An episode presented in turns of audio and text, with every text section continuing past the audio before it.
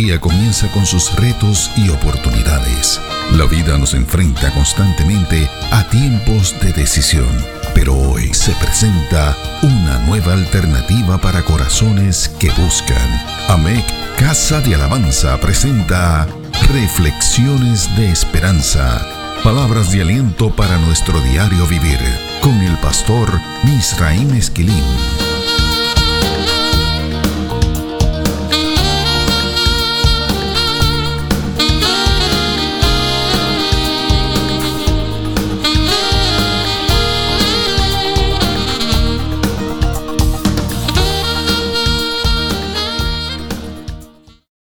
Recibe bendiciones del Señor.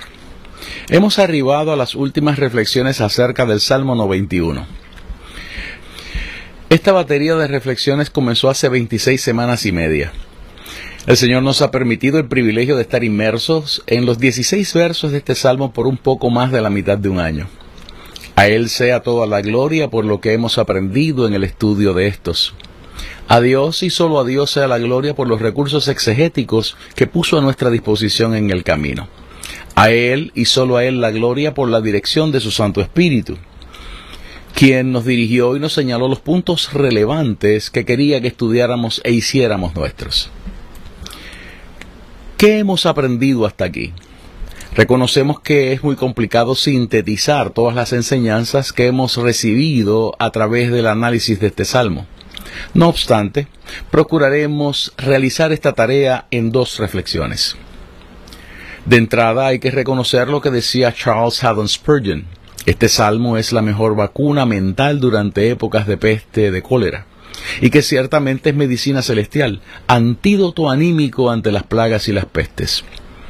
Recordamos que William Kay decía que mientras el Salmo 90 nos describe las dificultades de la vida y nos habla acerca del hombre marchitándose bajo la ira de Dios a causa del pecado, el Salmo 91 nos habla de un hombre que puede derrotar al león o someter a las víboras bajo sus pies. El poema de los accidentes, como lo bautizaron los talmudistas, se presenta como un himno que posee en su interior un poema didáctico y que nos presenta tres personajes en diálogo. Estos son el salmista en los primeros dos versos, la persona que les responde en los versos del 3 al 13 y la intervención profética de Dios en los versos 14 al 16. Sin duda alguna que este salmo nos revela la existencia de varias áreas seguras y perdurables. Estas áreas están amarradas al bosquejo que hemos presentado. La primera parte describe un lugar seguro y perdurable. La segunda parte, los versos del 3 al 13, describe la confianza segura y perdurable que poseemos los cristianos. La tercera parte describe la proclamación segura y perdurable y la transformación segura y perdurable. La primera parte de este salmo nos enseña que ese lugar, el abrigo del Altísimo y la sombra del Omnipotente, es seguro y perdurable porque revela no menos de cuatro áreas del carácter de Dios. Es por eso que ese lugar es seguro y está vestido de eternidad. El salmista dice en esos primeros dos versos que el abrigo y la sombra provienen de una misma persona y no de un grupo. El salmista dice allí que el lugar es seguro porque emana y requiere una relación personal con el Altísimo, el Elión, con el Omnipotente, el Shaddai, con Jehová, Yahvé, con Dios, el Elohim. Estos son cuatro nombres distintos de Dios el Dios a quien nosotros servimos y adoramos. Por lo tanto, son descripciones de cuatro manifestaciones de su carácter. El análisis de esos nombres nos demostró de dónde emanan los conceptos de esperanza, de abrigo y de confianza que el salmista nos presenta en este salmo. La esperanza para él es algo más que un concepto teológico. Dios es su esperanza, es su castillo, su abrigo y su confianza. Estas aseveraciones son cristocéntricas. Lo sabemos porque la Biblia dice que Cristo en nosotros es la esperanza de gloria. Colosenses capítulo 1 y verso 27. Vimos que según la teología del pueblo israelita, la esperanza como expectación está ligada a la confianza, confianza que se demanda. La esperanza como algo que proviene directamente de Dios. Es por esto que el lugar que él llama Seither, lugar secreto o abrigo, bajo el Altísimo, se ha transformado en uno llamado Seil, algo que traducimos como sombra, en este caso la del omnipotente. Vimos durante este análisis que el significado literal de ese concepto, sail, es defensa, con la implicación de que se trata de ser cubierto por algo o por alguien. O sea que el salmista nos está diciendo que acercarse a Cristo el Señor, al Altísimo, al Hijo del Hombre, provoca que la sombra del Todopoderoso, la defensa del Omnipotente, nos cubra. Este mensaje hizo mella en nuestros corazones debido a las realidades que hemos estado enfrentando por los pasados 18 meses. La prioridad del año pasado, el 2020, fue dirigida a asegurar la vida. Los deseos y anhelos de promociones, las nuevas carreras profesionales, técnicas y o vocacionales, los anhelos de nuevas residencias y otros tuvieron que ceder sus espacios. Estuvimos obligados a aceptar realizar la transición de estas prioridades para procurar no perder la vida, no perder la familia, no perder la integridad de esas relaciones, no perder el trabajo ni la residencia en la que vivimos. Estas situaciones nos confrontaron con la realidad de que la fe de muchos creyentes había sido sacudida, no por la fe en sí misma, sino por lo que habíamos permitido que sucediera con ésta. Una cita de la reflexión compartida el 29 de diciembre del año anterior dice de la siguiente manera. Las teologías antropocéntricas, las que están centradas en nosotros mismos y en nuestra prosperidad, las teologías de mantenimiento, las que proveen mantenimiento a lo que tenemos y no admiten cambios ni poseen una visión real del futuro, Ninguna de estas es capaz de desarrollar, alimentar y sostener la fe de un creyente.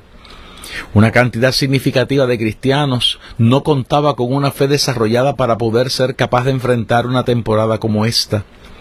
El año 2020 ha retado la fe de todos los creyentes en Cristo Jesús. Lo han experimentado mucho más de cerca aquellos que no habían podido desarrollar ni madurar su fe. La buena noticia es que la palabra de Dios siempre hace provisión para momentos como estos. Cierro la cita. Este salmo dice que hay sombra y hay morada. Hay seguridad y hay esperanza para aquellos que quieren creer y poner su confianza en Dios Todopoderoso.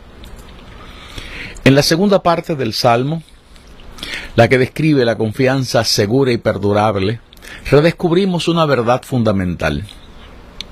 El Salmo 91 enseña que basta decidir habitar bajo ese abrigo, morar bajo esa sombra, la del Omnipotente, y esa esperanza que no avergüenza, como lo describe Romanos en su capítulo 5, nos empodera y nos capacita para seguir hacia adelante. Redescubrimos que la palabra de Dios es la que nos provee la medicina, la receta celestial para poder tener una fe que vence al mundo, como dice Primera de Juan capítulo 5 y verso 4. Una fe que nos permite estar de pie resistiendo, como dice Primera de Pedro capítulo 5 y verso 9. Una fe que puede ser sometida a prueba, como dice Primera de Pedro capítulo 1 y verso 7. Muchos redescubrieron que es la palabra de Dios la que nos conduce a madurar la fe, porque es la fe la que nos lleva a ser guardados por el poder de Dios, como dice Primera de Pedro capítulo 1 y verso 5. Es la palabra de Dios la que nos dice que la fe tiene que ser probada, porque una fe probada produce paciencia. Santiago capítulo 1 y verso 3. Es la palabra de Dios la que nos dice que esa fe nos lleva a experimentar lo que es apagar fuegos, sacar fuerzas en la debilidad, hacernos fuertes en las batallas y superar las angustias, como dice Hebreos capítulo 11 y verso 34. Es esa fe en Cristo la que ha llevado a muchos creyentes a vivir una vida tan intensa en el Señor, que ha hecho decir a otros que el mundo no es digno de esos creyentes, como dice Hebreos capítulo 11 y verso 38.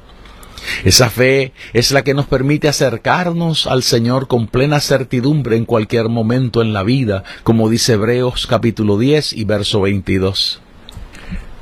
El análisis del Salmo 91 nos llevó a concluir que es la relación causal, que sucede porque algo o alguien lo ha provocado, algo que es cierto, la que nos lleva a confiar que seremos librados por el Señor. Como dice el salmista en ese Salmo 91, los versos 3 al 4, solo Él puede librarte de trampas ocultas y plagas mortales, pues te cubrirá con sus alas y bajo ellas estarás seguro. Su fidelidad te protegerá como un escudo. He leído de la versión Dios habla hoy. Aprendimos que no debemos temer. Los versos del 5 al 6 en la nueva traducción viviente de ese salmo dicen, no tengas miedo de los terrores de la noche, ni de la flecha que se lanza en el día, no temas a la enfermedad que acecha en la oscuridad, ni a la catástrofe que estalla al mediodía. Aprendimos que si la invitación que hemos recibido es que no debemos temer, es debido a que estas amenazas estarán acechando nuestras vidas. El Salmo 91 describe que existen peligros y amenazas reales que acechan y atacan la vida de los seres humanos, incluyendo a los creyentes en Cristo. El mensaje celestial es que debemos dar por seguro que habrá un proceso de liberación y que por lo tanto no debemos temer a estas. Toda esta liberación ocurre como un producto aleatorio a nuestra decisión de ir a habitar al abrigo del Altísimo, de ir a residir bajo la sombra del Omnipotente. Es allí, desde la relación y la cobertura que desarrollamos con el Señor y en el Señor que se revela, que se desatan esos procesos de liberación. Aprendimos que este salmo describe no menos de cuatro clases de peligros y amenazas. Las amenazas que afectan nuestros pensamientos y nuestro equilibrio mental, el terror nocturno. Las amenazas de violencia física y emocional, saeta que vuele de día, las amenazas inesperadas a nuestra salud física, pestilencia que anda en oscuridad, y las amenazas a nuestra salud que han sido diagnosticadas y hasta esperadas, mortandad que en medio del día destruye. Aprendimos que este salmo describe que existen no menos de tres agendas de liberación orquestadas por Dios. La primera agenda se desprende del concepto que se traduce como librará en el verso 3 del hebreo Natsal. Este nos permitió ver que el proceso de librar puede describir una intervención súbita de parte de Dios. No obstante, también puede describir que la voluntad de Dios sea defendernos, preservarnos o permitir que escapemos de esa situación de peligro. También que la voluntad de Dios puede ser permitir el peligro para que seamos rescatados de éste o que nos recuperemos de éste. Citamos de la reflexión del 7 de enero del año 2021. ¿Qué puede hacer Dios para librarnos de las pestes destructoras? Dios hace lo mismo que prometió hacer con el lazo del cazador. Dios puede sacarnos de ese peligro de forma súbita. Dios puede defendernos de todo aquello que represente esa peste destructora. Dios puede preservarnos en medio de todo aquello que presente o represente esa peste. Dios puede permitir que escapemos de ella. Dios ha prometido que podemos ser rescatados de ella. Dios ha prometido que puede permitir que experimentemos la peste para que luego nos recuperemos de ella. Dios ha prometido que podemos quitarnos de encima sus efectos y o que podemos echar a perder los planes de esta. Dios ha prometido que seremos capaces de testificar que Él nos ha concedido la victoria sobre esta. Cierra la cita. Vimos que la segunda agenda de liberación se desprende del concepto que se traduce como librará, que encontramos en el verso 14. Vimos que el concepto utilizado allí, el concepto hebreo palat, implica unos procesos de escape, causar el escape, provocar el escape, producir el escape. Además, que es traducido como el proceso de ser llevado a un lugar seguro o llevar a uno a la seguridad, un rescate orquestado por Dios. En adición a esto, este concepto puede ser traducido como parir y o cargar una presa. Este proceso de liberación incluye convertir los escenarios de peligro en escenarios de testimonios y escenarios productivos. La tercera agenda de liberación que vemos en este salmo se desprende del concepto que se traduce como librará que encontramos en el verso 15. Aprendimos que el concepto hebreo utilizado aquí es halatz, los recursos académicos consultados identificaron varios usos para ese concepto. Por ejemplo, algunos de ellos señalaron que este concepto se utiliza para describir la acción de quitarse el calzado, ser arrancado de algún lugar, ser retirado, hacer que uno parta de algún lugar, ser libertado, ser despojado de algo, estropear, estar preparado, estar equipado o haber sido desplegado en formación para una batalla armar a uno para esto, ser vigoroso, ser rescatado o al lado de algo o de algún lugar. Otros recursos añadieron a todo esto el proceso de ser amamantado, mientras que otros incluyeron el proceso de quitarse algo de encima, hasta el estado de disociación, dividir una conexión por la fuerza, ser salvado o defendido de algún peligro, o hacer a uno fuerte o vigoroso. Vimos que en ocasiones puede ser traducido como ser echado a perder o ser consentido u oprimido. A base de estos datos concluimos que los peligros y las amenazas que enfrentamos son reales y que tendremos que hacerle frente a todas y cada una de ellas. También concluimos que lo haremos con confianza, con seguridad y sin temor, porque el Altísimo, el Omnipotente, Jehová Dios está con nosotros. Aprendimos que este salmo dice que la seguridad que describe este escritor no depende de las circunstancias en las que podamos estar viviendo. Esa seguridad emana de la relación que tenemos con el Señor. Aquellos que han entrado a la habitación del Altísimo, que están bajo la sombra del Omnipotente, conocen a Dios y conocen su amor infinito. Es por ese amor que Dios nos cubre con su presencia. Es por esto que podemos sentirnos seguros debajo de sus alas. Las palabras del escritor del Salmo 91 se visten de una sabiduría singular. Este salmo nos devuelve a la ruta para encontrar esa luz, para acceder los fundamentos. Este salmo describe y define los qué, los dónde, los cómo y los por qué que necesitamos conocer para enfrentar los retos de nuestro tiempo. Este salmo nos dice que podemos conseguir todo esto sintiéndonos seguros, con seguridad. Esa ruta la que traza el salmista en el Salmo 91 ofrece una clase de seguridad que el salmista califica como un escudo y alarga. Aprendimos que este salmo grita que no debemos tener temor, yerei, del miedo, del terror, algo que él describe como pahad, el terror nocturno. Aprendimos que el temor forma parte de nuestra naturaleza como seres humanos. Aprendimos que la invitación que nos hace Dios es a no permitir que éste nos domine y que el miedo nos paralice. La cita del Salmo 56 y verso 3 nos colocó en el contexto correcto.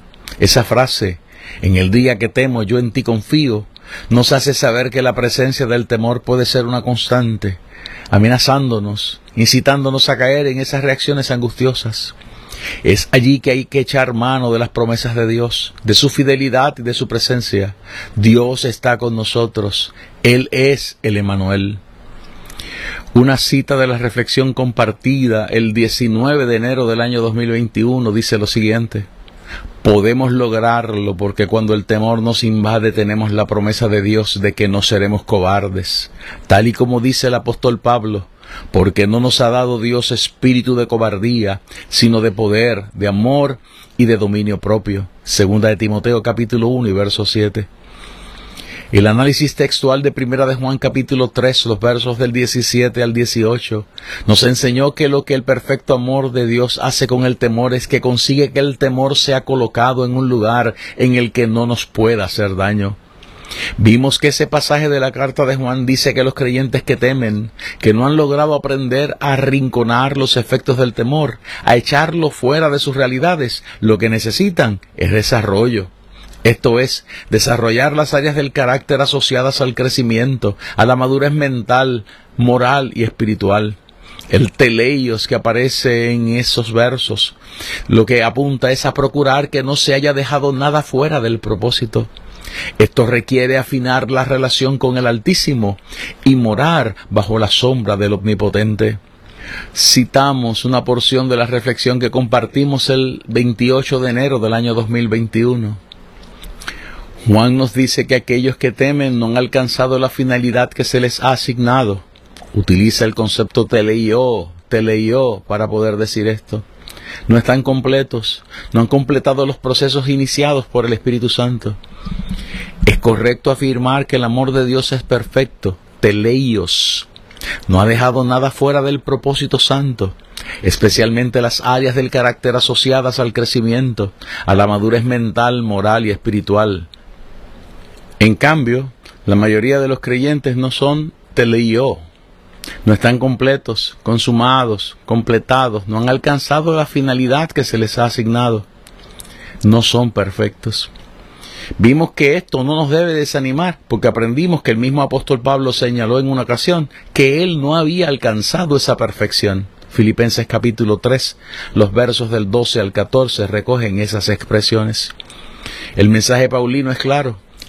Él dice allí lo siguiente, sino que prosigo por ver si logro hacer aquello para lo cual fui también ha sido por Cristo Jesús. Un poco más adelante en el verso 14 dice, prosigo a la meta, al premio del supremo llamamiento de Dios en Cristo Jesús. Nuestros análisis nos llevaron a concluir que el Salmo 91 predica que en algunas ocasiones nos encontraremos con situaciones en la vida que nos llevarán a formularnos preguntas acerca de lo que dice ese Salmo. Decíamos que estas preguntas casi siempre son motivadas por las tragedias que suelen tocar nuestras vidas. Es entonces que la fe nos lleva a confiar en la soberanía de Dios. Pero nuestra razón nos puede conducir a preguntarnos en dónde está Dios en todo esto que nos ha acontecido. Estas preguntas forman parte de una rama de la filosofía que se llama teodicea. Vimos que esta es una rama de la filosofía que se puede definir como el esfuerzo para demostrar que la existencia del mal es compatible con la existencia de un Dios omnipotente, omnisciente y perfectamente bueno. Entre otras cosas, esta rama del saber procura trabajar con la presencia del mal y encontrar respuestas a la siguiente pregunta. ¿En dónde está Dios cuando los justos sufren? Tal y como decíamos en esas reflexiones, las temporadas en las que atravesamos por tragedias, enfrentamos pandemias y sufrimos dolores inenarrables, casi siempre complican este ejercicio. Aprendimos que al final del camino, los últimos versos de este salmo aseveran que hay no menos de ocho bendiciones garantizadas para aquellos que habitan al abrigo del Altísimo. Aprendimos que este salmo también dice que todos los procesos que se describen aquí sirven para desarrollar unas características muy particulares en aquellos que confían en el Señor. Esta es la tercera parte del Salmo 91, la que describe la proclamación segura y perdurable y la transformación segura y perdurable. El resumen de este segmento del Salmo será el centro de nuestra reflexión final. Reflexiones de Esperanza fue una presentación de AMEC Casa de Alabanza. Somos una iglesia de presencia.